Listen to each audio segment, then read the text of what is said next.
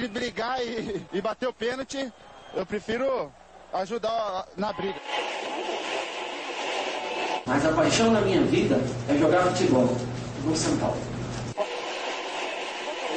Eu só não falo palavrão porque eu sou um profeta, mas aqui é São Paulo.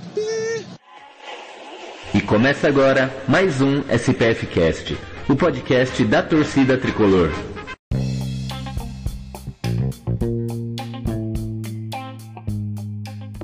Salve, salve torcida tricolor, começando aqui mais um SPF Cast, o podcast da torcida tricolor.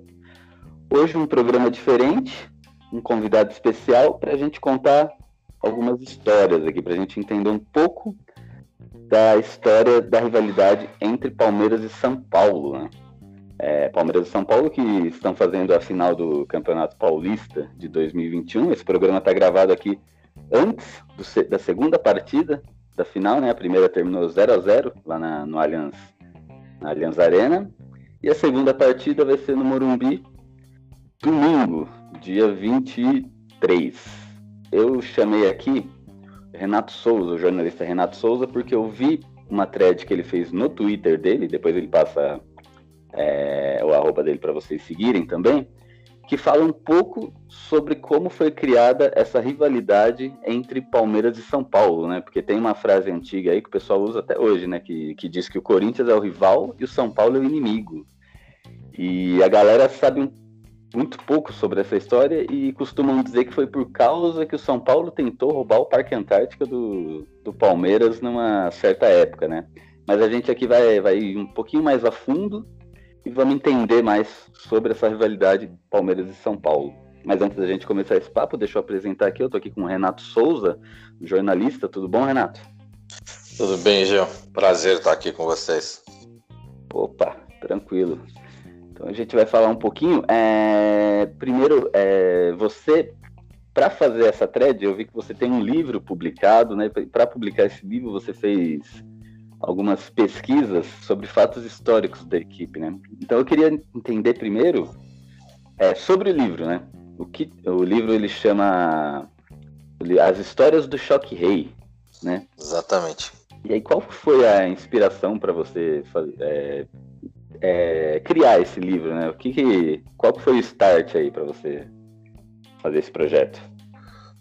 Bom, o livro é meu TCC, né? Eu me formei em 2010, então já tem um tempinho. O livro começou a ser escrito em 2008. Eu tive a ideia de escrever o livro ainda em 2008, durante a faculdade, do segundo por terceiro ano da faculdade. E a gente consultou alguns professores se a gente podia iniciar o TCC antes do TCC, né? Porque o TCC inicia só no quarto ano. E eu fiz algumas consultas porque era muita coisa para pesquisar. Escrever um livro. É difícil escrever um livro durante o ano do TCC. O TCC é uma loucura. É, você tem ali oito meses para conseguir fazer tudo. Então eu quis adiantar. E os professores liberaram. Falaram: ó, vai pesquisando, vai entrevistando. Que aí no ano que vem, quando você for apresentar a sua ideia do TCC, você já tem algum material. E assim eu fiz. É, eu comecei, como eu disse na, no fio que eu publiquei ontem no, no Twitter, a gente começou pensando que a rivalidade iniciava em uma data, e aí vai pesquisando, vai lendo e você vai achando documentos, você vai achando recortes de jornal e vai entendendo que é uma coisa muito mais antiga, que é uma coisa que ia muito além do futebol. Então o livro já tem aí 10 anos que está publicado, não era uma editora grande, até para é bem difícil você conseguir publicar livro no Brasil hoje. É, faz tempo que ele, que ele acabou, que ele saiu de catálogo, né? Então, como tem, como voltou aí a, a final, São Paulo e Palmeiras, fazia tempo, né? Desde 92 que não fazia uma final. Falei, pô, tá na hora de atualizar esse livro e tentar relançar. Então, mais ou menos essa é a história do livro. E qual foi o processo de pesquisa, né? Onde que você foi buscar essas informações? O que que você consultou? Jornais antigos, revistas antigas, internet, pessoas? Como é que foi? A gente começou primeiro com os amigos que eu tinha na faculdade. Eu tinha dois grandes amigos. eram bem mais velhos e tinham muito mais conhecimento. Eram São Paulinos ou palmeirenses? Um São Paulino e um palmeirense, né? O Ah. que ajudava muito. É, e aí eu perguntei, fizemos uma pesquisa ali com eles, e ali já saiu um direcionamento. É, o Rodrigo e o Cláudio. O Cláudio, inclusive, até já faleceu. Fica aqui minha homenagem pro Cláudio, porque era um cara sensacional. E aí partiu um direcionamento. E a gente tinha um professor que era muito São Paulino também. É, e ele ajudou demais, o professor Ricardo Neves. E aí a gente teve um direcionamento, vamos pesquisar, vamos por aqui. E a gente foi para a Federação Paulista atrás de livros, de súmulas, é, de histórias daquela época.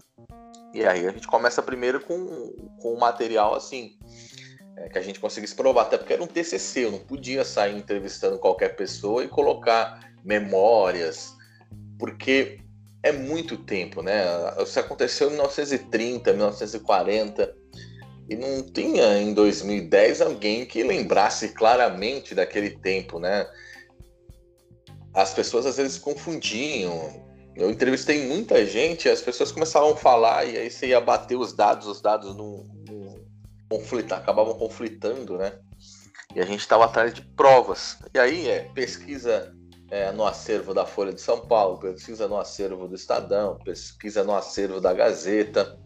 E você vai tentando buscar recortes daquela época, livros, é muito difícil, é, não tem nada, não tem muita coisa escrita, mas a Federação Paulista tinha, tinha até alguma, alguma coisa. E aí você encontrando pessoas, pessoas que vivenciaram, pessoas que, que conheceram pessoas daquela época. Na federação tinha, no São Paulo tinha. Eu consegui encontrar um, um sócio do São Paulo que era vivo na década de 40. E aí a gente foi até ele entrevistá-lo. É, a gente conseguiu entrevistar jogadores da época. Essa a, a célebre frase, né? O São Paulo, o Corinthians é rival, o São Paulo é inimigo, que foi dita pelo Oberdan Catani, goleiro do Palmeiras na época. A gente conseguiu entrevistar o, o seu Oberdan. Então a gente conseguiu muita coisa de gente que vivenciou. Só que às vezes a memória ia traindo, então a gente tinha que ter muito cuidado com tudo que era dito e com tudo que era escrito, né? Porque eu tenho dificuldade de me lembrar o que aconteceu semana passada. Imagina 40, 50, 60, 80 anos atrás. É muito difícil.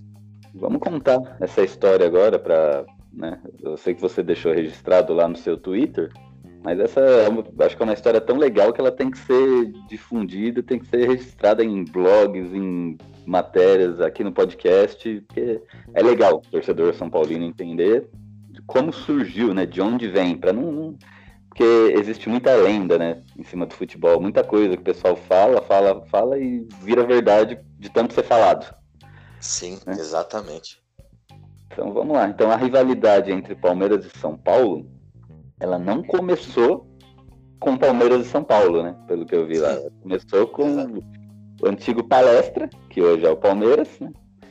E o Atlético Paulistano, que não era o São Paulo, mas foi um time que é, fez parte da fundação de São Paulo. Então conta aí, cara. É, conta aí como é que foi esse, esse início aí de rivalidade. Como eu falei lá, né? Todo mundo acha que a rivalidade surgiu ali em 1942, todo aquele episódio da troca de nome do Palmeiras.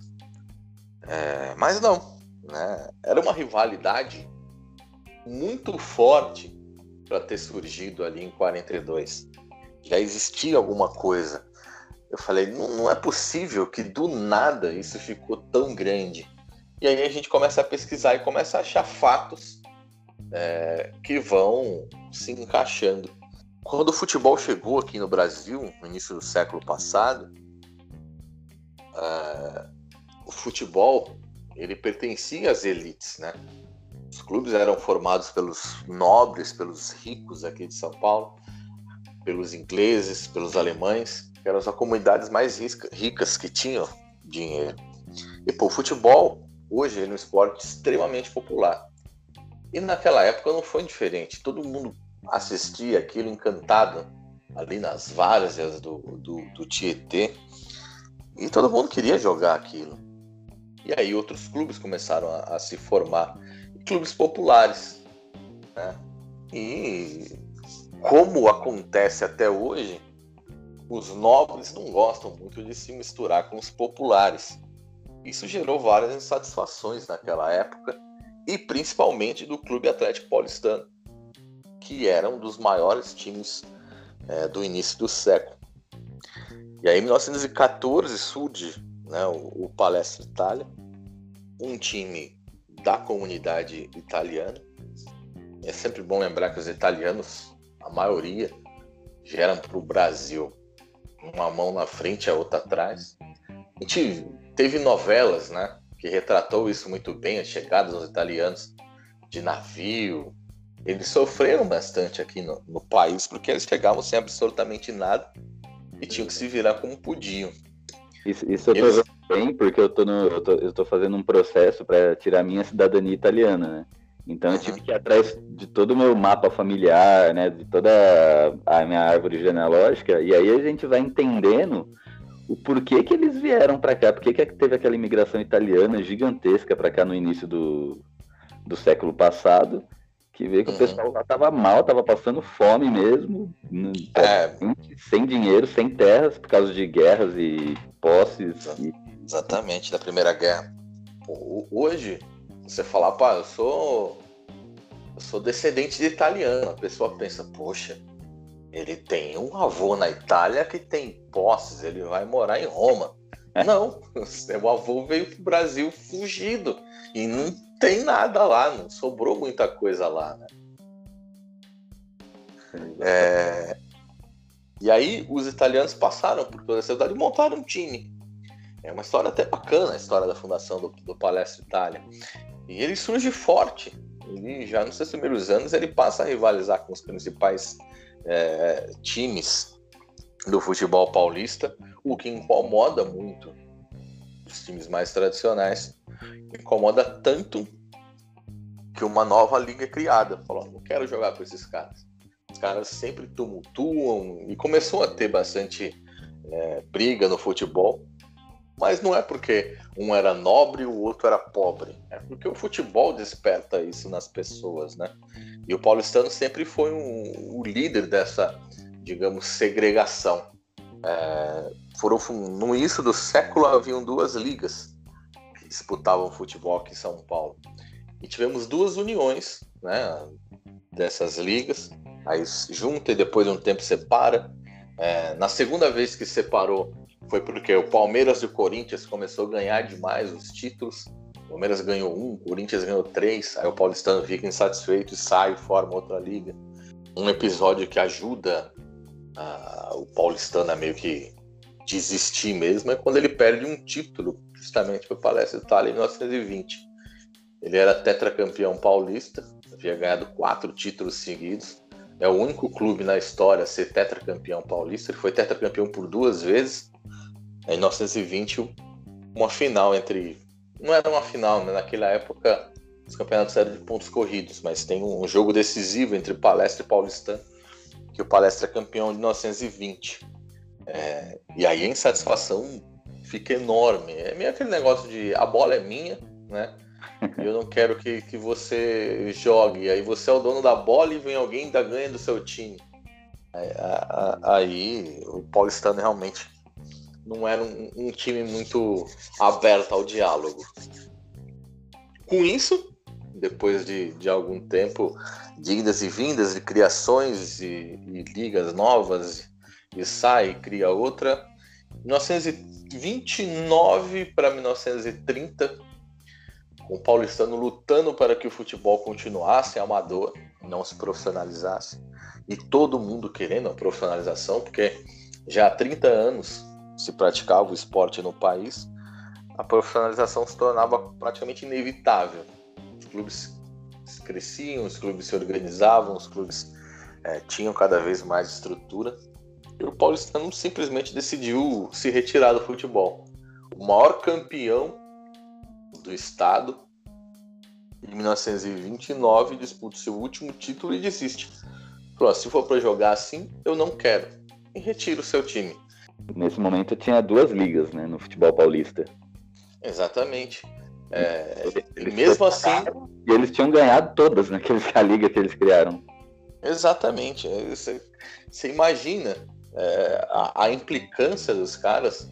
Os caras por duas vezes criaram uma liga própria. Na segunda vez criaram uma liga é, em que ele, pô, ele já era o maior time da época. Ele cria outra liga para disputar contra times. Acabou os times que, que acompanharam o Paulistano eram times fracos. Ele ganhou todas essas ligas. E aí, mesmo assim, o paulistano desistiu do futebol porque não queria o profissionalismo. Então você imagina é, o nível de, de insatisfação do, da equipe do paulistano com os rumos do futebol naquela época. E aí, em 1929, ele encerra o futebol. Outra equipe é, que havia ali também, a Associação Atlética das Palmeiras, também encerra o seu futebol, mas a Associação Atlética do Palmeiras é porque passava por dificuldades mesmo financeiras na época. E aí, em 1930, essas duas equipes se juntam e surge o São Paulo Futebol Clube em 25 de janeiro de 1930, fundado ali por ex-sócios, dirigentes e jogadores do Paulistão e da Associação Atlética das Palmeiras com a, a extinção aí do paulistano, tudo que o paulistano tive, teve, né? construiu todas as suas posses, os seus jogadores, e aí principalmente um jogador, Arthur Friedenreich, passa a fazer parte do São Paulo. Então meio que foi uma transferência ali da época. Tudo que o paulistano era foi para o São Paulo. Né? Ele meio que se manteve vivo nesse, nesse novo clube, o São Paulo Futebol Clube. É, e aí não tem. Tem muita gente que fala ah, o São Paulo da Floresta, porque o estádio ficava na Floresta, como se fosse outro São Paulo. Mas não, é um, é um São Paulo só, né? Desde 1930. Exatamente, era só um apelido por causa do, do lugar onde eles jogavam, né? Exatamente, tinha um, um campo na floresta. Do Freden, Fredenreich, Fredenreich, eu, eu nunca sei quando tá certo é. o nome dele, né? Mas ele era um dos jogadores da, da década ali, né? Então, a, o fato dele sair do paulistano, do extinto paulistano e estar tá no São Paulo, era uma identidade gigantesca ali do, do DNA, né? Vamos dizer assim, do paulistano no São Paulo. Né? Sim, é, é bem isso, é o DNA do paulistano que, que estava ali na, no São Paulo. Porque os torcedores passaram a torcer para o São Paulo, o estádio passou a ser do São Paulo e os jogadores, né? principalmente isso, principalmente jogadores, e o maior jogador da, da década de 30, que era o, que era o Friedreich. Em 1931, aliás, 1930, São Paulo já é vice-campeão paulista, perdendo para o Corinthians, e em 31, São Paulo já é campeão paulista. É, e aí, na campanha de 31, uma vitória por 4 a 0 sobre o Palestra Itália, por exemplo como eu até escrevi ontem, né? Seu novo antigo rival. Porque eu tenho certeza que quando o Palestra Itália olhou para o São Paulo Futebol Clube, ele viu o paulistano, porque era o time inteiro do paulistano em campo, né? É, e aquela rivalidade de outrora não morreu junto com o paulistano, ela continuou viva, né? Exatamente. Então, o paulistano, ele era praticamente ele dominava o futebol. A chegada do palestra é, incomodou o paulistano a ponto dele criar novas ligas e o palestra quebrou a hegemonia do paulistano. É, o paulistano era tetracampeão, ele perdeu um título em um jogo contra o palestra. O paulistano é, sumiu, chegou o São Paulo e aí o São Paulo foi lá e tirou um título do palestra. Então isso na época, né, já acirrava bastante os ânimos ali, né, da, acredito ali das duas torcidas, dos dois, das duas dirigências ali de cada time, né? Ah, com certeza. Você vê, o, o Campeonato Paulista ele passou a ser disputado em 1902. É, e o, o, o Paulistano conquistou 11 títulos até 1929 era muito forte o paulistano. Um time muito forte. Tem gente até hoje que fala, pô, se o São Paulo, alguns São Paulinos, né, falou, se o São Paulo agregou, o paulistano deveria agregar os títulos, né? O São Paulo poderia ter hoje mais de 30 títulos aí, mas deixa pro paulistano, a gente conquista os nossos ali aos poucos. É, exatamente. É, imagina a raiva do pessoal, né? Vamos, vamos pensar com a cabeça da época, né? O torcedor do Palestra na época falou, pô, graças a Deus, agora o paulistano acabou, né? A gente vai ganhar tudo. Aí surge o São Paulo no segundo ano e ganha um. Pois é, é, essas coisas época, pegam. Sim, é, é exatamente isso que conforme eu fui pesquisando, conforme eu fui, eu fui entendendo a época, falou, pô, finalmente o seu algoz deixa de, de existir. né? Acabou o paulistano. Que não. O paulistano acabou em 29, em 30 todo mundo estava reunido no outro clube. E aí não é que só os jogadores vão lá para São Paulo. Pô, vão os jogadores, o estádio é o mesmo, a torcida começa a torcer para São Paulo, então é, só houve uma transferência, né? Até, Então, até as cores, praticamente, né? Sim, o paulistano era vermelho e, e branco, né? Só acrescentou o preto ali da Associação Atlética das Palmeiras. O São Paulo jogou muitas vezes com uniforme é, diferente naquela época, né? Lógico, não havia um padrão. Tem até hoje uma camisa que eu acho muito bonita, listrada, preta e branca, que é, que é justamente em homenagem ao Clube Atlético Paulistano. São Paulo jogou em 2000, jogou, acho que não chegou a jogar, só entrou em campo uma camisa em homenagem ao Clube Atlético Paulistano, toda branca, com o símbolo do, do Clube Atlético Paulistano. Então, São Paulo tem muito, muito laços né, com, com o Clube Atlético Paulistano. Né? Acho que, acho que o marketing podia trabalhar mais essa parte aí. Ah, eu também acho. Morrer a história, né? Eu acho uma história, uma história fantástica. Né? São Paulo, São Paulo tem muita história, tem muita roupa ali que poderia ser, ser lançada. E continuando na rivalidade, né? A rivalidade segue tranquila ali dentro de campo. Esses, essa década de 30, não teve muita coisa, não teve muita disputa. Palestra, apesar de perder em 31, ele ganha os três campeonatos seguintes, com o São Paulo sendo vice. 32, 33 e 34. Palestra campeão, São Paulo vice. Sem aquele esquema de, de finais, né? Mas de jogos decisivos. Que aí já começam a surgir as outras forças do, do, do estado, Santos, a Portuguesa, o Corinthians volta a ganhar alguns títulos também naquela época. E aí a rivalidade começa a se diluir. Se São Paulo não tivesse tantos clubes, eu tenho certeza que São Paulo e Palmeiras, sem sombra de dúvida, seria a maior rivalidade do país. Porque é um clima de guerra entre São Paulo e Palmeiras. É absurda a rivalidade. Mas como você tem outro rival na cidade, você tem o Corinthians, isso se dilui um pouco. Se fosse como no Sul, tem Grêmio e Inter, é, em BH, Cruzeiro e Atlético, Remo e Paysandu, assim, cidades que só tem dois clubes, eu tenho certeza que o negócio ia piorar de uma maneira absurda. Você comentou que em 30, né, meio que ficou mais tranquilo ali, mas na verdade, mais ou menos tranquilo, né? Porque como você falou, em 31 São Paulo foi campeão, Palestra vice. E aí depois, uns três anos seguidos, o Palestra foi campeão com o São Paulo vice. Então sempre estava é, foi tranquilo assim, questão de briga, de aparentemente, né, de briga, de escândalo, alguma coisa assim mais forte, né? Mas no futebol tava ali, né? rivalidade. Não, o ou futebol, era, sim. um era outro, né? Ou era um, era outro. Eram os dois, eram os dois principais clubes ali do início da década de 30. É, dentro, fora de campo, as coisas amenizaram. Né? Não tinha o pais do paulistano para querer é, fundar outra liga, embora em 1935 tenham fundado outra liga, né? É, eles disputavam a PEA e em 1935 surge a LPF, a Liga, Pauli, Liga de Futebol Paulista, Liga Paulista de Futebol.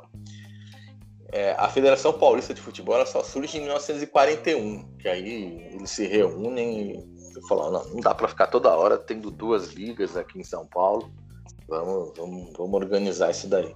Porque até 1941 a gente teve pelo menos quatro ligas diferentes. Então, o começo do, do século era meio bagunçado, vários, vários campeonatos eram disputados vários anos, duas ligas disputavam o mesmo campeonato paulista. Então temos vários anos aí com dois campeões paulistas, por exemplo. É. E aí a, a, rivalidade dá essa, tranquilizada na, na, década de 30, e aí volta à tona com o episódio do Pacaembu, que era uma coisa que eu não sabia, é, muita gente também não sabia desse, desse, desse pequeno, essa pequena rusga entre São Paulo e Pacaembu. Eu até chamei no livro de Pacaembu, a quase casa do São Paulo, porque em maio de 40, o São Paulo lançou uma tentativa de arrendar o Pacaembu, de, de não comprar, mas de ser um mandante, o principal time do Pacaembu. Ele se acertou com a Federação Paulista. O São Paulo ia ter que pagar uma taxa de 10% da renda da renda bruta para ficar com o Pacaembu. O São Paulo seria o dono do Pacaembu. Então, era uma coisa que poderia mudar para sempre a história do clube, porque se o São Paulo consegue comprar ou arrendar, no caso, o Pacaembu na década de 40, muito dificilmente ele iria construir o Morumbi, porque ele já tem o principal estádio da cidade. Então, não haveria por que você construir um estádio. Então, eu considero isso importante porque marcou definitivamente a história do clube. Você não consegue imaginar hoje o São Paulo ser o Morumbi, né? E aí o São Paulo consegue se acertar com a Federação Paulista. Só que a federação falou: ó, todo mundo joga aqui. A gente precisa ouvir os clubes. Vamos ouvir os clubes. As maioria dos clubes se mostraram a favor, porque o São Paulo ia ter a preferência de jogar no estádio. Não que ele seria o único a jogar no estádio.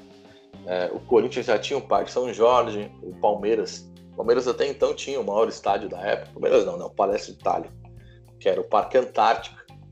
Deixou de ser o maior estádio só quando o Pacaembu foi construído. O Santos jogava na Baixada, a Portuguesa tinha o Canindé. Todo mundo tinha o seu estádio. Só o São Paulo que não. Quando deixou de usar lá o, o campo da Floresta e passou a jogar as suas, as suas partidas no Pacaembu. Só que o Palestra Itália, lógico, o, logo o Palestra Itália se mostrou contra o São Paulo arrendar o Pacaembu convenceu alguns clubes ali de que isso não ia ser um bom negócio e a federação teve que, que desfazer desse acordo com o São Paulo. O São Paulo só teve uma preferência. Falou, tá bom, então o São Paulo vai mandar alguns jogos aqui, mas não vai ser o, o tal dono do Pacaembu, não vai ter, não vai mandar todos os seus jogos, não vai ter esse negócio aí de arrendar o Pacaembu. O palestra foi decisivo nesse episódio para que o São Paulo não, não fosse o dono do Pacaembu.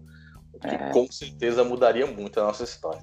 Então surge aí mais um ponto dessa briga, né, rivalidade Palmeiras e São Paulo, né? no, no caso, na época, por enquanto, Palestra e São Paulo, né? Sim, eu acho que isso não é, não pega tanto, né? Não tem assim tanta rusga por parte do São Paulo, porque o São Paulo logo depois, logo depois não, alguns anos depois veio a construir o Morumbi. Se o São Paulo não tivesse estádio até hoje, aí esse episódio ia ser encarado de outra forma, né? Por exemplo, é. o Corinthians demorou aí quantos anos para construir um estádio? Até pouco tempo não tinha, jogava no Pacaembu. Se fosse com o Corinthians, né?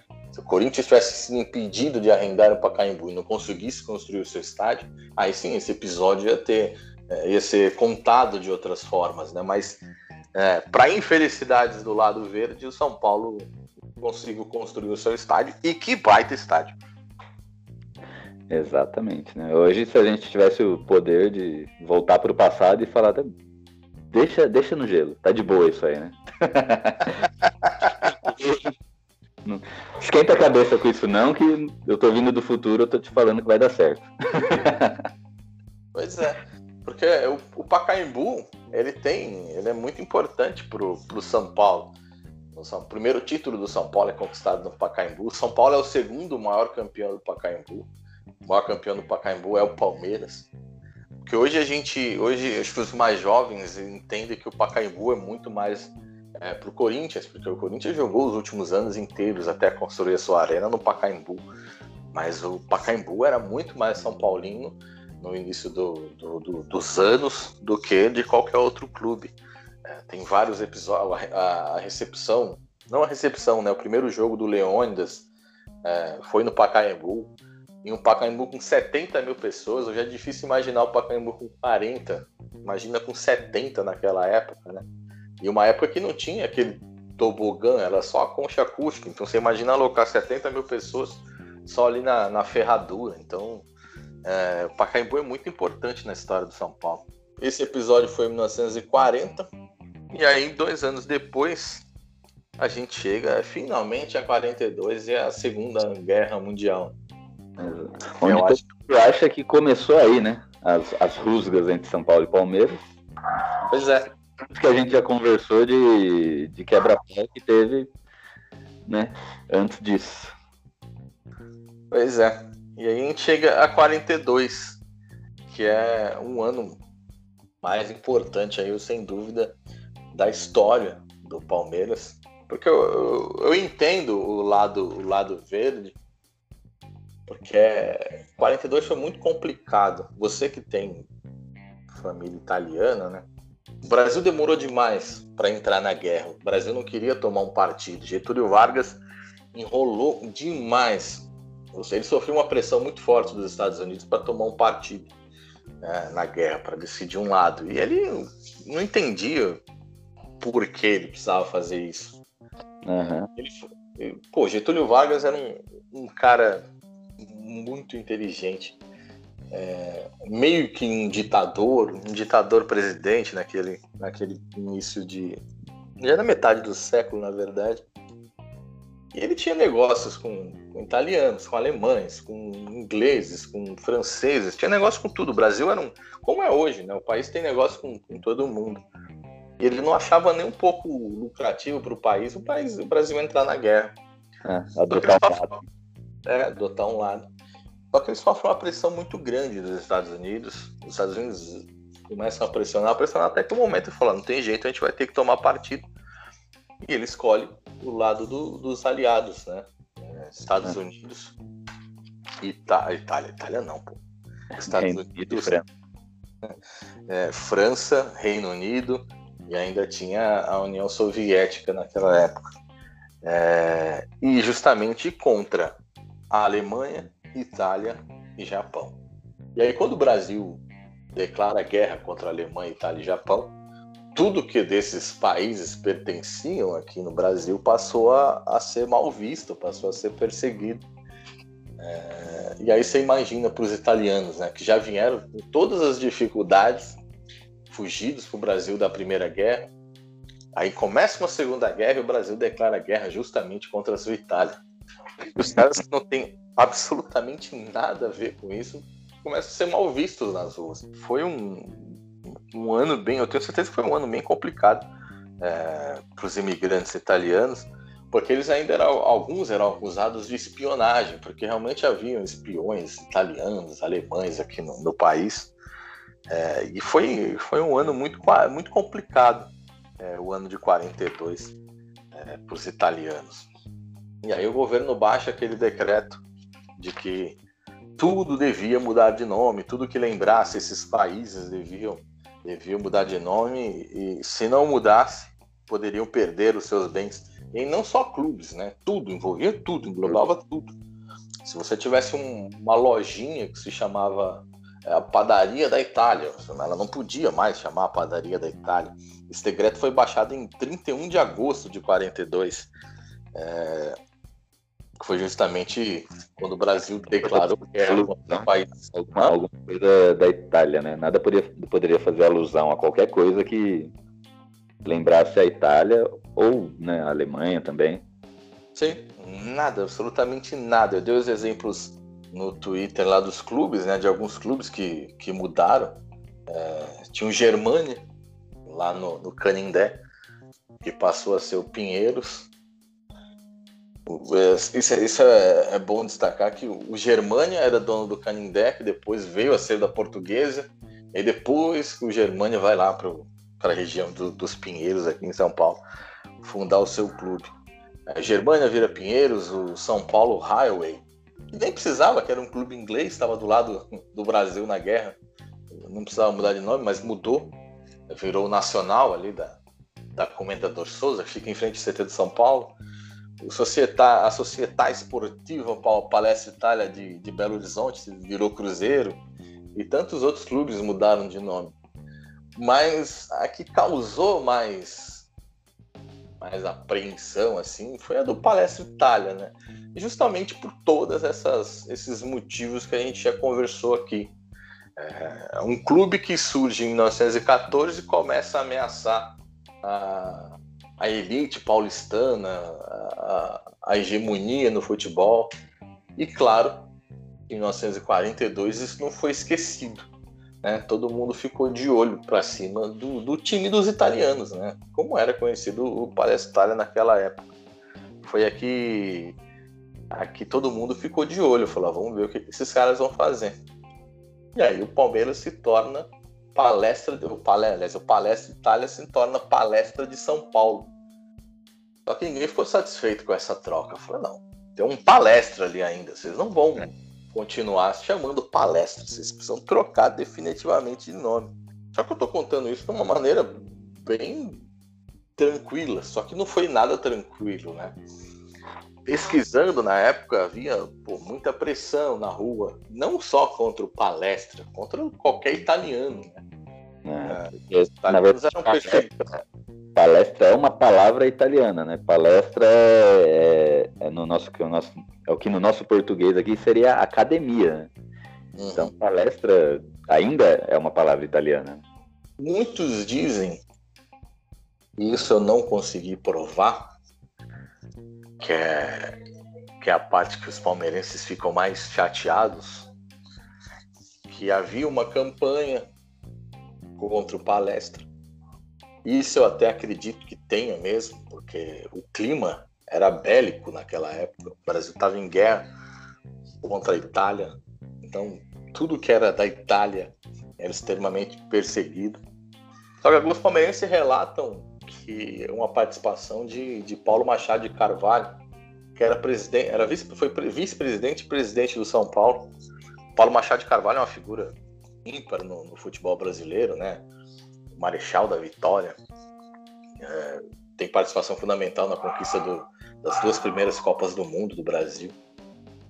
E ele foi o fundador da Rádio Record. E ele detinha esse poder da mídia, né? Então, muitos palmeirenses alegam que ele fazia pressão no rádio, ele fazia campanha difamatória contra o palestra. Isso eu não consegui provar. É mentira? Não sei. É verdade? Não sei mas eu não tenho provas. Felizmente não tem as gravações de 1940 para eu te dizer, ó, te afirmar com certeza que isso aconteceu. E aí onde começa essa história que a gente começou lá falando, ó, tem muito diz que me diz, tem muita lenda, tem muita história que a gente não consegue provar, a gente não consegue comprovar. Essa é uma delas. Aí que começa a primeira lenda se realmente o Paulo Machado de Carvalho fez isso. Eu acredito que possa ter feito, porque realmente você vai juntando essas pecinhas que a gente já colocou aqui, é, do palestra ter surgido incomodado no futebol, do palestra ser campeão, incomodado o paulistano, incomodado as elites, do palestra ser o percursor ali de junto com, com, com Ipiranga, ser um dos primeiros times né, não da elite, ser times é, de, de, de, trabalhadores, de imigrantes, né?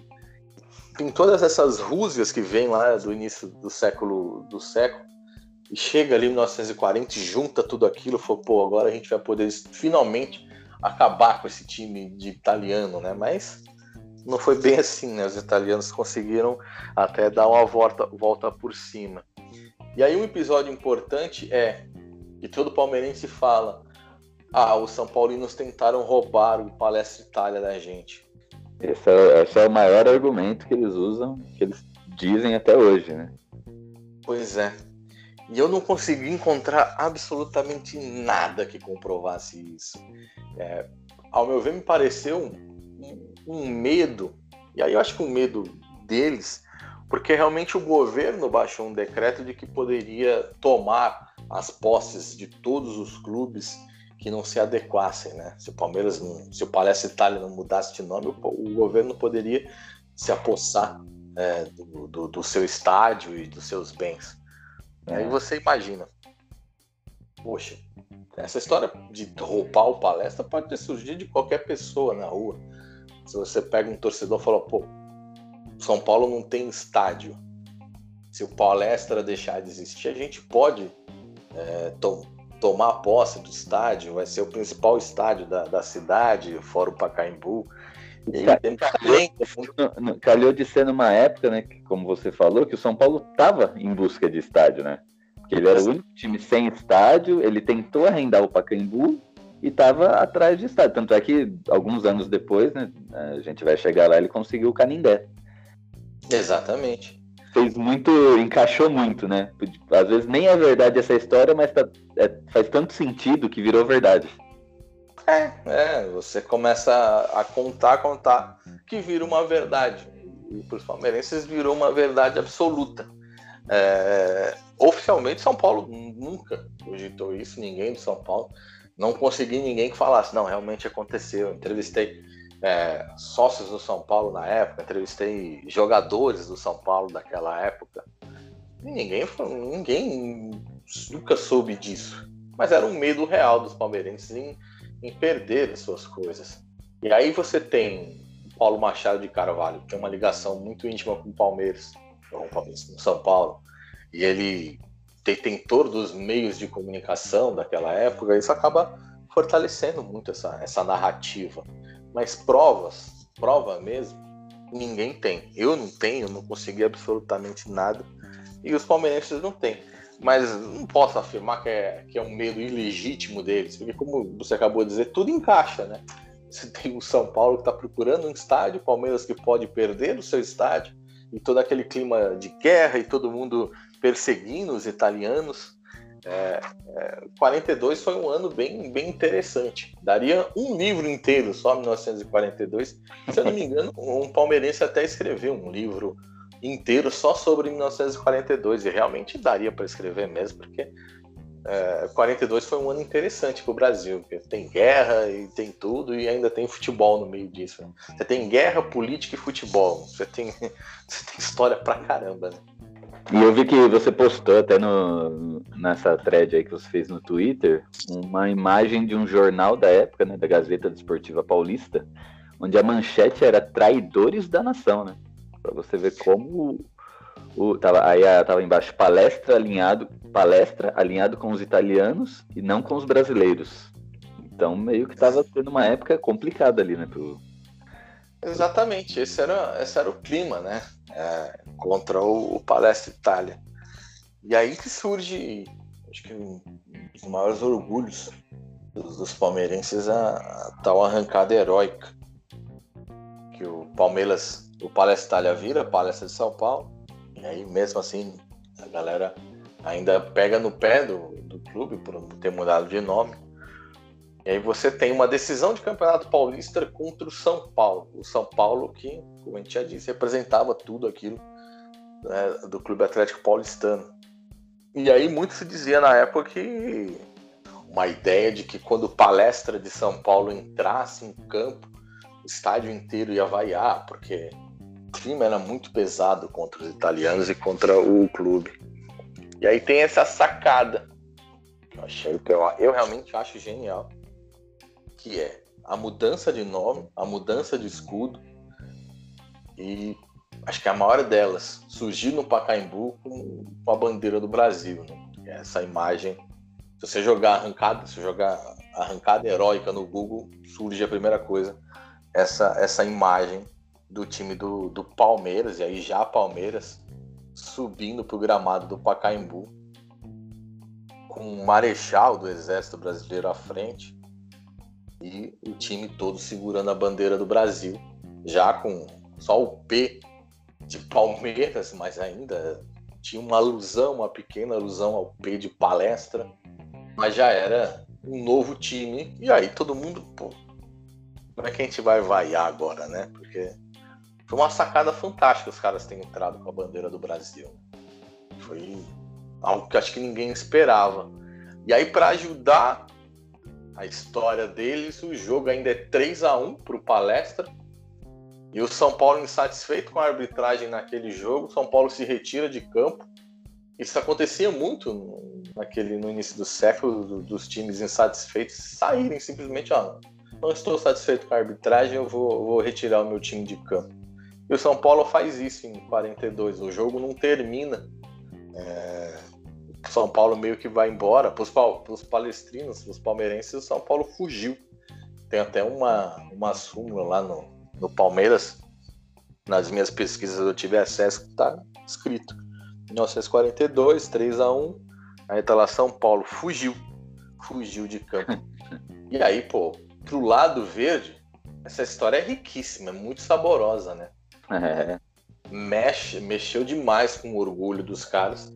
E é por isso que os caras, sabe, enaltecem tanto, eu acho até com razão. É, e aí tem todo esse episódio. 42 eu acho um ano realmente fantástico para eles. Você olhar assim com a, com a ótica de um, de um italiano, de tudo que ele passou, de todas as dificuldades, e, e isso culminar um título em cima do São Paulo, que representa o paulistano e representa muito mais outras coisas, é, é, é fantástico para os caras, né? Tenho certeza que é. É a, a, jornada do herói, né? A gente estava tranquilo, aconteceu alguma coisa que ia acabar a gente, a gente atravessou isso e no final deu tudo certo. Exatamente. Para o palmeirense, isso é sensacional, cara. Não, tenho certeza que é, cara, porque, sabe, eu relatando, assim, eu lendo, eu falo, caramba, os caras cara estavam praticamente acabados, destruídos.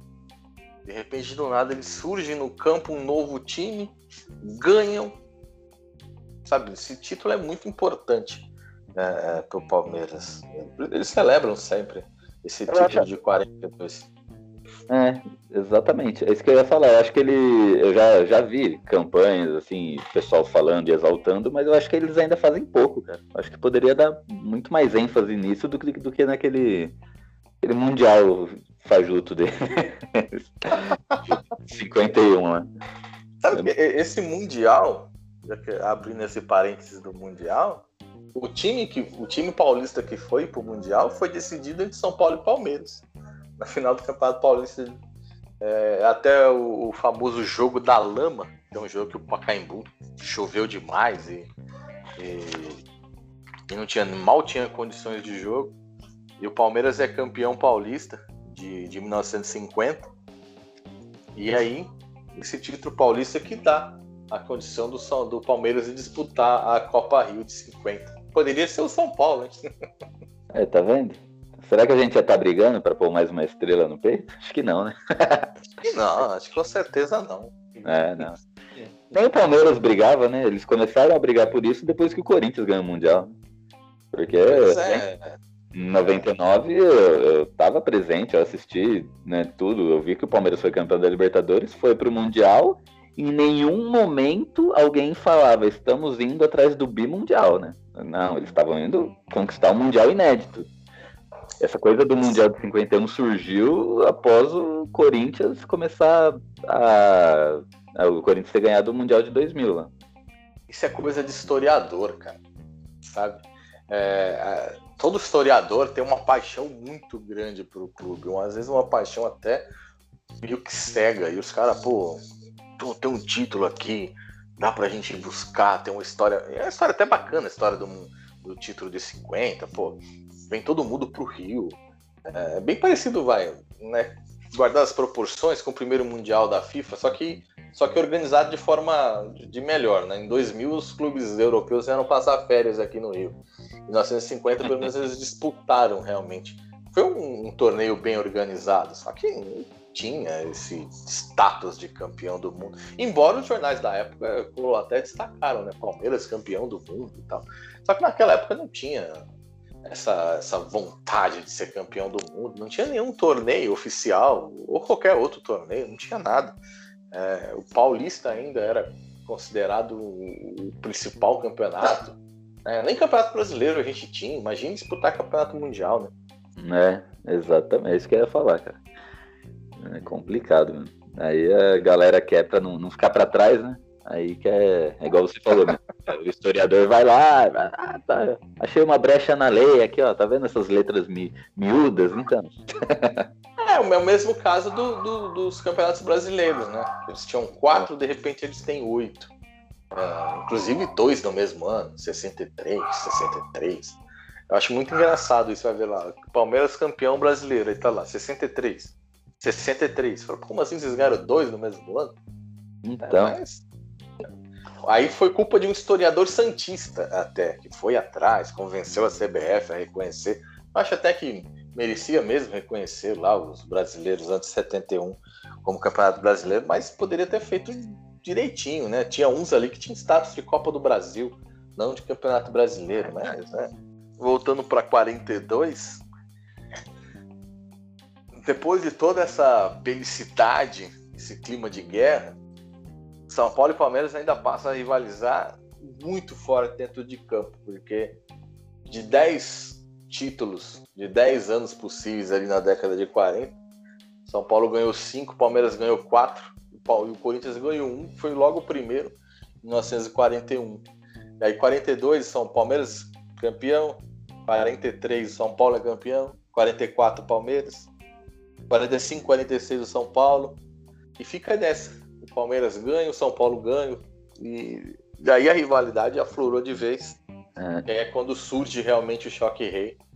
E Tomás Mazzoni, coincidentemente um italiano, né, um jornalista italiano, ele vê aquele clássico, a força daquele clássico, e dá esse apelido de choque rei, que era um, um embate entre dois reis, duas potências do futebol, que eram São Paulo e Palmeiras ali na década de 40. Deve ter sido uma década fantástica para se acompanhar futebol, porque você tinha uma enormidade de craques nos dois times. Cara, tem muita história da década de 40, é uma década muito forte é, para São Paulo e Palmeiras. Cara, e agora, entendendo um pouco mais, né? Que eu te confesso que é, muitas coisas eu sabia, porque eu eu sempre fui curioso, eu gosto de pesquisar, mas muitas coisas também que a gente falou aqui eu não sabia. E, e agora me faz, me colocou uma pulguinha atrás da, da orelha, assim, sabendo de tudo isso, por que então que inventaram, ou criaram, ou surgiu, que os rivais de São Paulo são. Os rivais do estado de São Paulo são Corinthians e Palmeiras, né? Agora eu fiquei curioso de ir atrás dessa história. Porque, né, não sei se essa, se essa história de rivalidade de Corinthians e Palmeiras vai ser tão mais cheia de né, teores de guerra, assim como de São Paulo e Palmeiras, né? Palestra e paulistano. Agora, agora eu fiquei com essa curiosidade, cara. Terminando aqui, eu vou até sair atrás disso para procurar. Da onde surgiu a rivalidade entre Corinthians e Palmeiras, né? Que eles se gabam até hoje, de não, é maior rivalidade do Brasil, e não sei o quê, e blá blá blá. Acho que a, rivalidade, a rivalidade entre Corinthians e Palmeiras se formou dentro do campo, né? É, e ela é muito mais recente. Acho que as disputas ali em 99, 2000 na Libertadores, né? É, acabou forçando demais essa rivalidade. É, os título, o título paulista ali em 99, aquela briga que teve, uma rivalidade mais recente, aflorou mais recente. Ela não tem realmente nenhum histórico assim do início do século. Era um dos clubes amigos, porque era um clube da, da comunidade italiana. O Corinthians tinha muito espanhol também na sua formação. É, eram clubes com, com, formações muito parecidas. Do século não tem nenhuma rivalidade entre Corinthians e Palmeiras, igual tem São Paulo e Palmeiras. Um episódio que pode ter ajudado né, a aumentar a rivalidade depois deles é o episódio em que dois jogadores do Corinthians morrem, né? Que é onde surge o, o, o porco. Dois jogadores do Corinthians morrem num acidente de trânsito aqui na Marginal.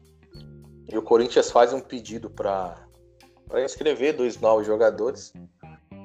Todos os clubes paulistas entendem que era um caso que poderia abrir uma exceção, menos um, o Palmeiras. O Palmeiras não deixou o Corinthians inscrever dois jogadores, mesmo tendo dois jogadores mortos. E até na época um, um dirigente do, Palme do Corinthians chama os Palmeiras de porcos. Espírito de porco, esse time tem um espírito de porco. E é onde começa a surgir a história do porco no Palmeiras. E aí é onde pode ter aumentado, emplacado essa, essa rivalidade entre os dois.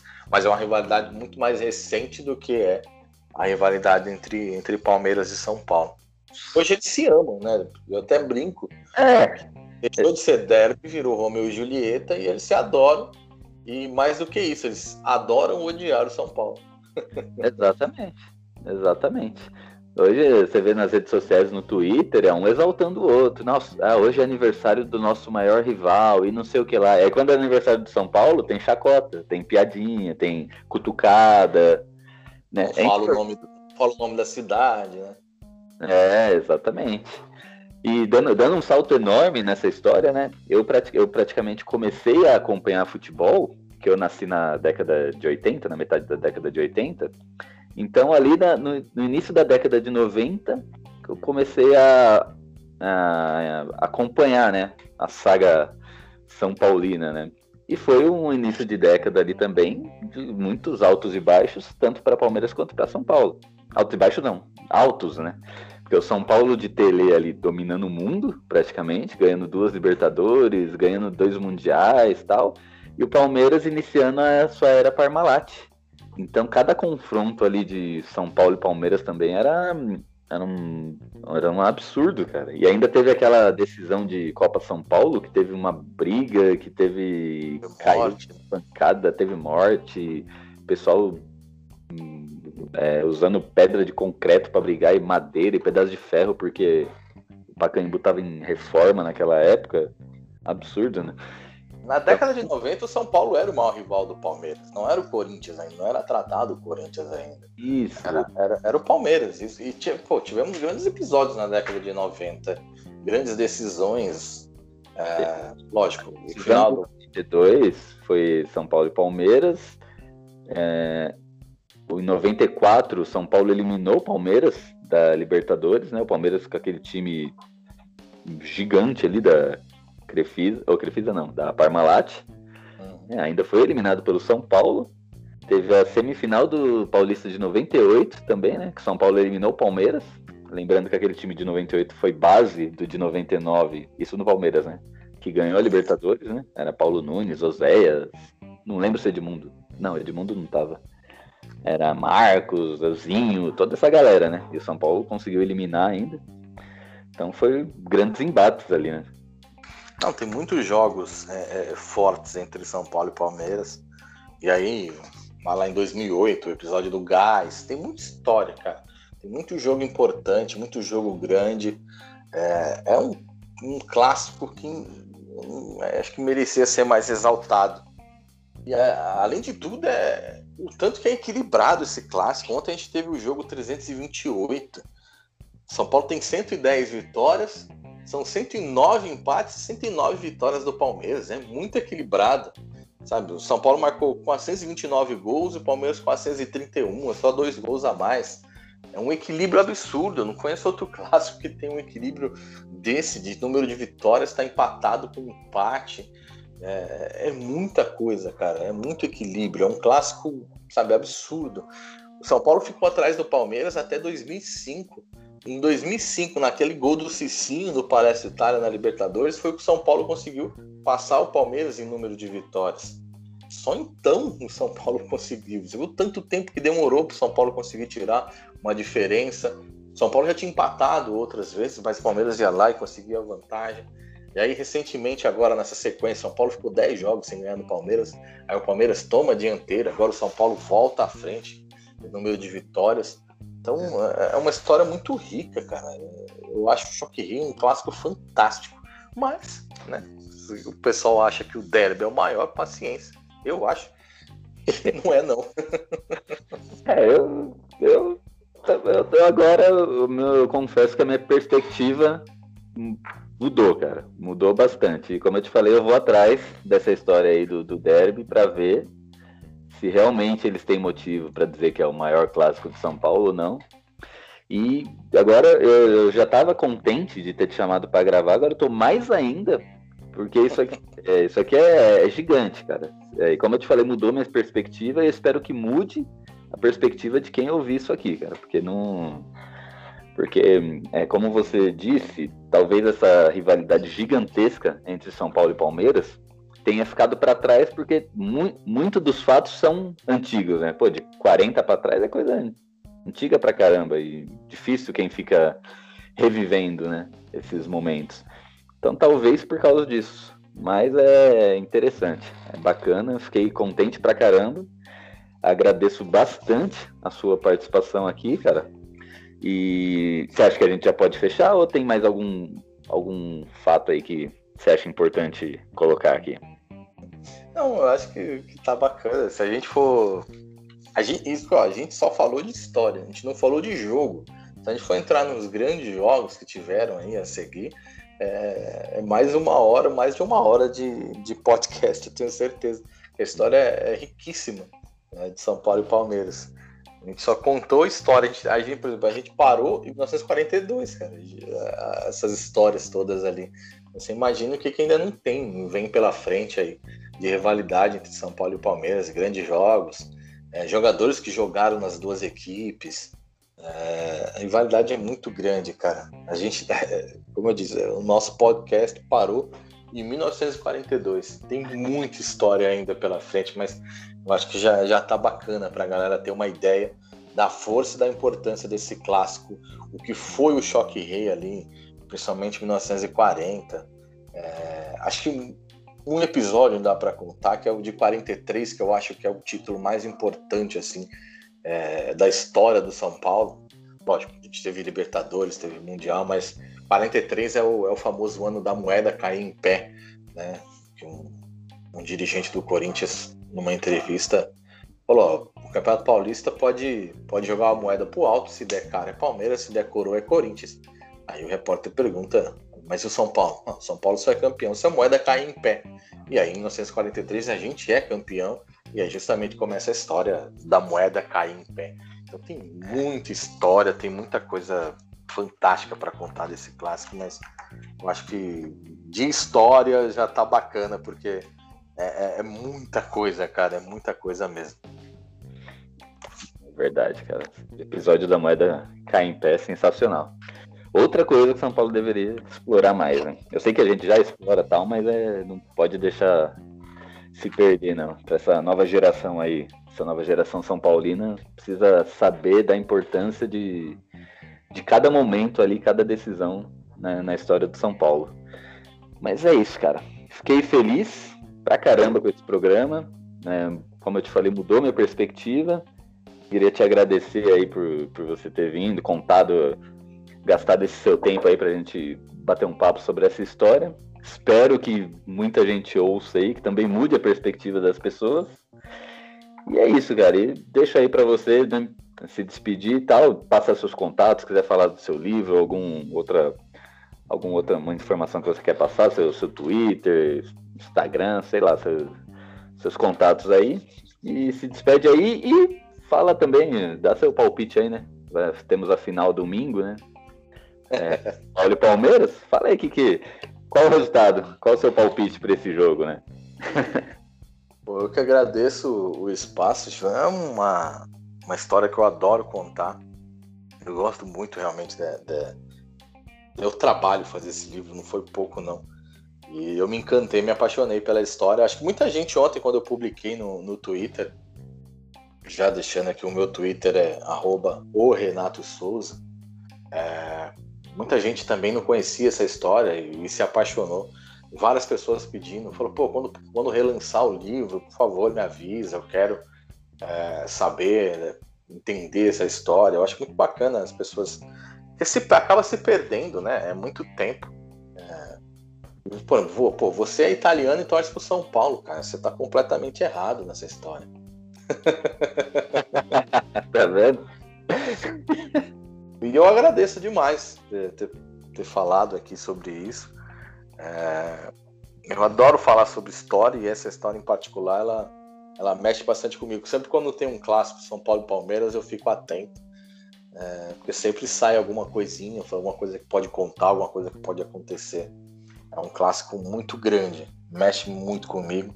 Acho que não só comigo, com, com todo mundo, né? Um clássico é, é sempre um jogo diferente. E domingo, cara, por incrível que pareça, eu acho que a gente vai ter um empate de novo e, e segura nos pênaltis, cara. Eu não sei o que vai acontecer, não. Ah. É, é, muito empate nesse clássico, cara. Pô, é, 30% dos jogos acabam empatados. 30, 33, já para dizer que 33. Tá 33, 33, 33. Nunca vi clássico para empatar tanto igual, igual São Paulo e Palmeiras. E aí, não só pela história, pelo que jogaram ontem, um jogo extremamente tático. Os dois, os dois, os dois treinadores é, colocando, marcando suas principais peças, e aí acabou ficando um jogo feio, né? Ontem foi um jogo tão agradável, mas eu acho que a gente empata de novo, porque vai ser outro jogo, vai ser a continuação do que a gente assistiu ontem. E aí é torcer para a Volpe estar tá num dia inspirado e haja coração, viu? Porque decisão em pênaltis. Ah, como é bom assistir quando é o time dos outros. é verdade, cara. Isso, você quer matar a gente, cara. Se for pros pênaltis, eu não, eu não sei se eu aguento, não. Pô, faz tempo que a gente. Faz tempo não, né? A gente decidiu com Fortaleza o ano passado uma vaga nos pênaltis. E aí já foram 10, né? Que mexeu com a gente. Mas decisão, assim, final, acho que nunca nem teve uma final decidida nos pênaltis. Eu, pelo menos, eu não, não lembro, assim, de cabeça. Do São Paulo? É. Ah, do, da Libertadores de 92, né? Ah, é? Nossa, tô esquecendo só da principal delas, né? acontece, acontece, é muita informação que a gente, a gente gastou. A gente tem que parar, tomar uma aguinha, tomar um café e. Fora as emoções de ontem, né, cara? Eu tava nervoso pra caramba ontem. Você é louco. Vamos ver, vamos ver o que vai acontecer domingo. Estarei festejando de qualquer maneira. Né? Final é dia de, de festa. Hoje, lógico, no meio de uma pandemia mais limitada, ficar em casa ali, mas a festa vai começar cedo. Eu tô até pensando em colocar uma caixinha de som virada pra rua e botar o hino para tocar desde o meio-dia até a hora do jogo, só para irritar os vizinhos. Aí eu coloquei a bandeira aqui na janela, já, já veio uns vizinhos chiar aqui, né? Na brincadeira, obviamente, né? Mas já vieram, tira essa bosta daí, vou tacar pedra, não sei o quê. É, esse clima, eu adoro esse clima de final. É, eu acho importante São Paulo voltar a disputar finais, porque é assim que a gente vai voltar é, a conquistar títulos, né? A gente não tava nem disputando o final, cara. Tava, tava um sentimento tão ruim nos últimos anos. Verdade, cara. Mas é isso. Então, cara, agradeço de novo. Obrigado aí pela participação. Você que escutou até aqui também agradeço a sua audiência. Muito importante esse, é, esses programas mais informativos, históricos tal. A gente vai fazer, pretende fazer mais programas desse tipo. E é isso aí, até a próxima. Quando a gente tiver uma nova pauta aí, vamos, vamos fazer uma nova pauta aí de jogos históricos de Palmeiras e São Paulo. Chamar um, uns podcasters palmeirenses aí que eu conheço. Eu chamo o Renato aí também, que já está familiarizado, com a história. E a gente faz uma briga aí para passar informações aí para vocês. Então valeu, até a próxima e, e é isso aí.